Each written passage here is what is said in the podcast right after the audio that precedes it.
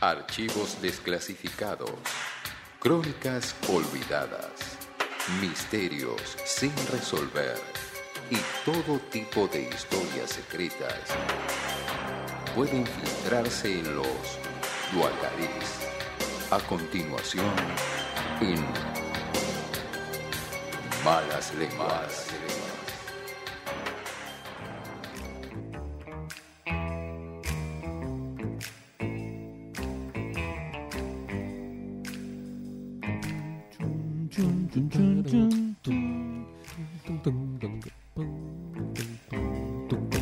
Muy 21 a 16 eh, en la ciudad de Buenos Aires, la misma hora en todo el país. Y vamos a hablar eh, del duelo ¿m? en la historia argentina. Eh, como dijimos. Más el- conocido quizás en, en Texas, ¿no? El duelo, va, uno le dicen duelo y eh, lo primero que se me viene a la cabeza es eh, Dos Cowboys. dos cowboys. Eh, la escena de. Marty McFly, Volver al futuro, exactamente. Clint Eastwood. Clint Eastwood, exacto. Perfecto. Bueno, eh, es parecido a lo que vamos a hablar. digamos, es ese tipo de duelo el que vamos a mencionar. Muy bien, el duelo de verdad, el posta. El posta, el posta. Pero con vamos a tratar de, de- de encontrarle como una especie de definición de límites de burocracia al duelo porque es muy interesante eh, para analizar. Primero que lo que hay que decir es que el duelo es una práctica milenaria, es decir, de... No, no había mucha tecnología tampoco en el- Bueno, pero se daban a espadazos, digamos, ¿viste? Eh, lo- lo- los cartagineses usaban el duelo como forma de resolución de conflictos. Los romanos lo despreciaban porque les parecía una cosa medio bárbara, salvaje Mirá, pero el resto de los pueblos mal llamados bárbaros, digamos, los, los pueblos germánicos y los eh, que permanecieron cuando cayó el Imperio Romano, adoptaron el duelo como una forma válida de resolver los conflictos y fue transformándose de una cosa salvaje a una cosa cada vez más refinada, cada vez más de clase, cada vez más de, de distinción, de nobleza. Em, hasta protocolar.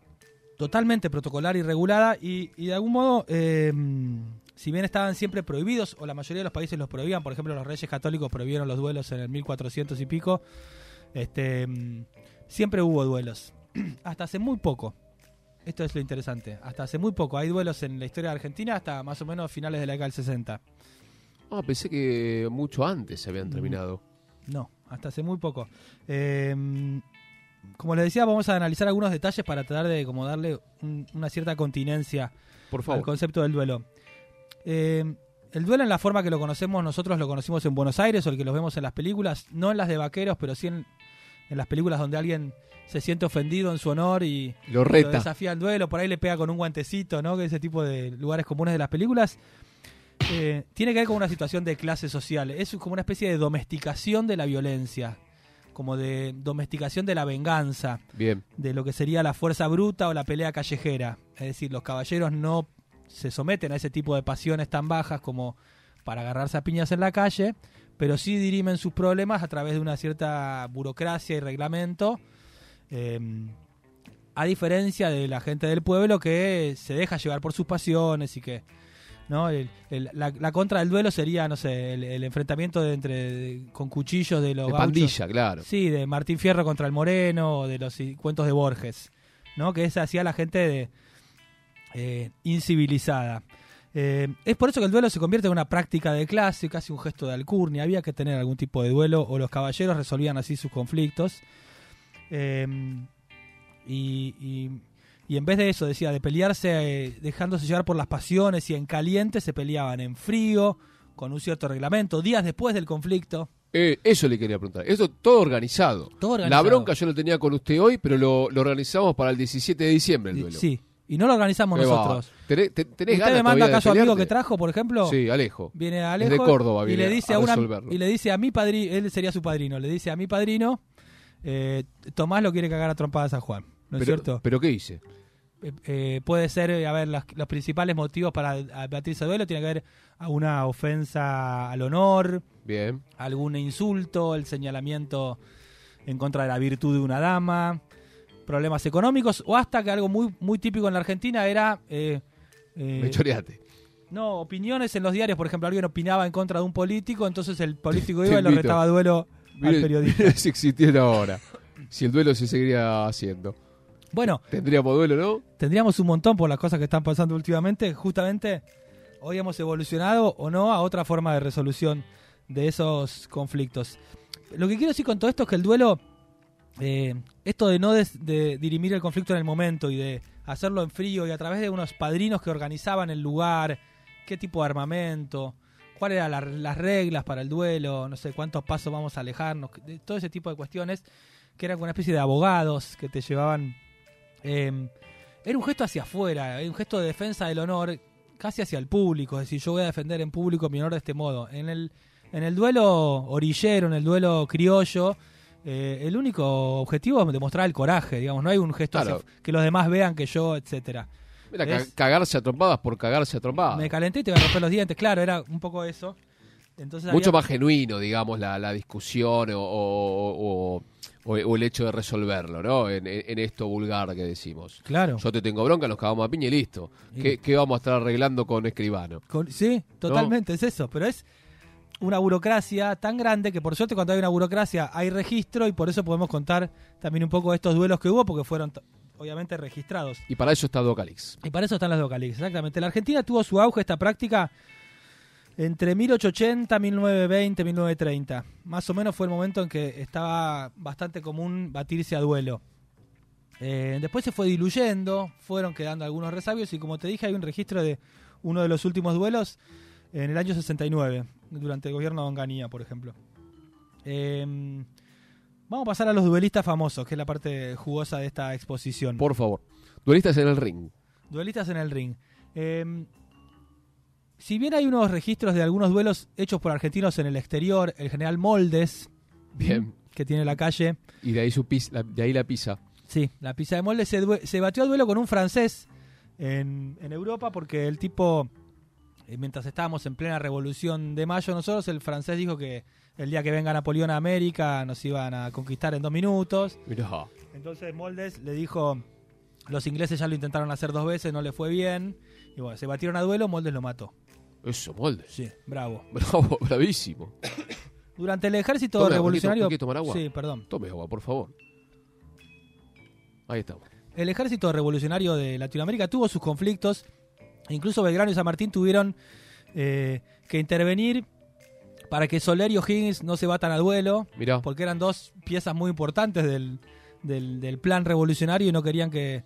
Era medio, perder- era medio chispita, los dos. Era medio chipita, se la tenían jurada y casi se agarran. Pero bueno, uno de los duelistas más famosos que tuvo nuestra historia, y además es un gran personaje para, para otro Duacalix, es el general Lucio B. Mancilla, Lucio Victorio Mancilla. Que era un tipo muy particular, un personaje muy. eh, le gustaba mucho vestirse súper elegante, ir a la calle Florida a mostrar sus pilchas, y era como muy de Una la. especie de Aníbal Pachano. Total, pero además era militar, era como Nada que ver, entonces. general, etcétera, pero era como recorría París y se vestía bien y era como un dandy.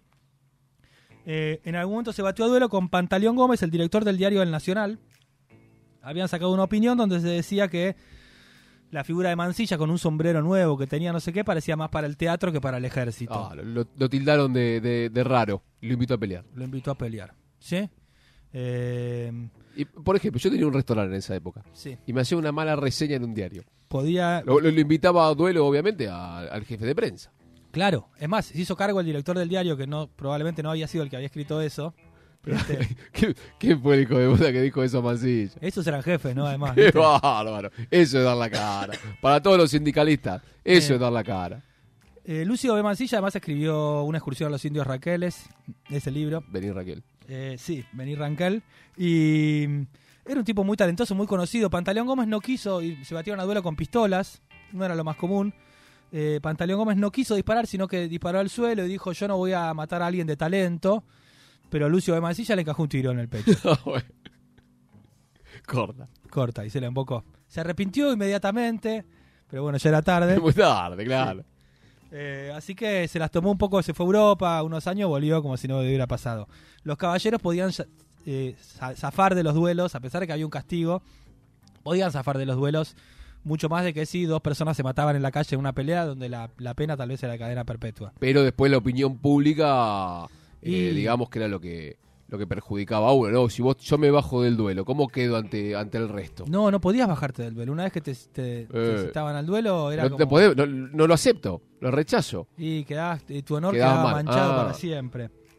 Qué Eh, ca- te llega esa citación, te mata. Carlos Sarmiento, mm, mm, eh, no pariente de Domingo Faustino, pero sí sanjuanino como él y, y gobernador de San Juan, eh, mató en un duelo también a Lucio López, el nieto de López y Planes. Mirá, ¿Mm? Eh, el tipo era interventor de, de tierras de la provincia de Buenos Aires, este López, y lo denunció a Sarmiento por haber hecho algún chanchullo con la compra de terrenos fiscales, algo súper actual. Es decir, había marcado unos terrenos fiscales un hotel. que a poner que los compró y después los vendió cuando fue gobernador, hizo un negocio, ¿no? Eh, se batieron a duelo. El primer disparo que se dieron fallaron ambos. ¿Sí? Bien, qué suerte. Estaba ahí uno de los padrinos, dijo, bueno, hacemos un tirito más y después nos amigamos, muchachos, dijo. Porque era bastante común fallar con una pistola a 30 pasos, digamos. Bueno, la realidad es que el, el segundo tiro Sarmiento lo embocó y Lucio López murió. Pero estas muertes eh, en verdad son excepciones en nuestra historia. Yo arranqué a propósito con estas dos que son como casos que terminan en muerte. Porque la particularidad que tenía el duelo en la República Argentina y que lo distinguía de la mayoría de los duelos en el mundo era que no se moría nadie. Muy bien, deme un aplauso, Vasco, por favor. Siempre Argentina. Estaban hechos de un Siempre modo Argentina, pacífica. donde no pasaba mucho. Los padrinos arreglaban un poco, por ejemplo, se batían mucho a primera sangre. Eso significa que el primero que lastima al otro Claro, ahí, y ahí terminaba. se terminaba, qué sé yo. O había un juez que era muy celoso y que cuando había uno muy lastimado terminaba la, la cosa. muy bien, o muy si bien. eran con pistolas. Perdón. si eran con pistolas, eh, los hacían irse a 30 pasos, que con una pistola de esa época. Imposible. imposible invocarle. Qué sé yo. Así que, por ejemplo, en un caserón de la, ca- de la ca- de la- del barrio de Belgrano, la casona del Ángel, se habían hecho como 500 duelos sin ninguna muerte. Invicta. ¿Eh? 500 El, el duelos sin ninguna muerte. cementerio de elefantes. Sí. Eh, esto, merced a que el duelo se haya convertido más en una práctica social que en, un- en una cuestión puramente de caballeril como en la Edad Media, qué sé yo. Quiero contar el duelo más famoso, Gorrini, eh, que tuvimos en nuestra historia. y es muy interesante. Lo protagonizaron Hipólito Yrigoyen Sí, señor. ¿sí? y Lisandro de la Torre. Qué bárbaro. Dos, Próceres. dos próceres del mismo partido. ¿Correcto? 1897. Mm. Muere eh, Leonardo, el, Leandro N. Alem, perdón. Leonardo. La tortuga ninja. Le- sí, Leonardo N. Alem. Eh, y en medio de las chicanas y las peleas por el liderazgo del partido, Hipólito Yrigoyen se cansa del joven Lisandro de la Torre, que era bastante impertinente. Mm. eh, No es soberbio, ¿no? Medio pedante. y sobrador, un, un jovencito. Entonces lo reta a duelo. Basta, pibe, le dijo. Sí, no solo lo reta a duelo, sino que le deja elegir las armas. Corta la bocha. Sí. Eh, tipo ninchaku. Hablame mientras tomo agua, eso que te iba a decir. No, perdón, perdón. Se podía elegir entre, nin- entre un ninchaku, una... Claro, le dice, mira, eh, podemos elegir eh, eh, ah, eh, pistolas, Bien. espadas, sables, Es casi un videojuego, digamos. floret- florines, no sé cómo se llama. ¿Cuáles son los florines? La que se usa en esgrima, por ejemplo. Ah, sí, sí, sí, conozco, conozco. Bien. Eh, cometió un error Hipólito Yrigoyen porque Lisandro de la Torre tenía 26 años, era muy atlético y sabía esgrima. Qué boludo. ¿Mm? Qué boludo. Era como la, la princesa prometida, ¿viste esa película? Y sí. ¿Sí? Bueno, Lisandro de la Torre eligió sables para pelear. Irigoyen tenía 46 años más o menos, y 20 años más, era gordo, era lento, respiraba con dificultad y nunca había agarrado una espada en toda su vida. Bien. ¿Correcto? Estos son nuestros héroes igual, ¿eh? Tengo una- un, un- un hilo de esperanza. Sí. Un amigo le dio un par de clases a Hipólito Irigoyen dos días antes. ¿Sabe Dijo, cómo se "Mirá, hace esta es la esto?" espada, se agarra de acá. En Jeva. Sí, en Jeva, total. Los padrinos eran Marcelo Tedalviar Qué lindo tener un padrino así, ¿eh? sí, y Carlitos Rodríguez Larreta. Mirá. ¿Mm? Personajes como de tan- para qué, los de tan personajes- temprano. cómo se renueva la política argentina. Eh, y se agarraron el 6 de septiembre de 1897, en un galpón ahí cerca del río. Al cabo de media hora de batalla, ¿qué decís? ¿Cómo venía? Sebastián Bataglia. Y para mí, dado eh, todo el contexto, una amplia ventaja de, de- Del joven. del joven, por supuesto. Sí, bueno, no. Eh, al cabo de media hora, Lisandro de la Torre tenía heridas en ambos brazos, cortada la nariz, las mejillas y el abdomen lastimados, y pedía clemencia a Hipólito Yrigoyen. Vamos, vamos, Hipólito. Le quiso dar la mano y pedirle disculpas y Hipólito agarró la espada, la tiró al piso y se dio vuelta y se fue. Qué bárbaro, qué bárbaro. La experiencia. eh, unos- Experiencia pura. Sí, total. Y además eh, la cosa esa de, de hombre fiero, recio que tenía Hipólito Yrigoyen. En Sí. cuero, ¿no? Gordo, en cuero. Ahí se reventó espadazo, no le pasó nada. Que ni, ni, ni- ni siquiera aceptó la clemencia. No, ni siquiera aceptó un poco de eso de hace la mano, caretearla, qué sé yo. Le revolvió la Ah, espada al pendejo. piso, le dijo, tomátela. Bueno, unos años más tarde, y para terminar, Lisandro de la Torre se batió a duelo de vuelta. Otra vez. Ahora usaba una barba para tapar las heridas que le había dejado el duelo con Hipólito Yrigoyen. Pero en esta ocasión, a ver si ustedes reconocen este episodio de la historia. De la Torre denuncia a Pinedo, Mm. ¿m? Pinedo abuelo, Federico Pinedo abuelo, Dios mío. ¿sí? Perdón. Por un caso de corrupción acerca de con unos frigoríficos, importación de carne, todas cosas muy actuales.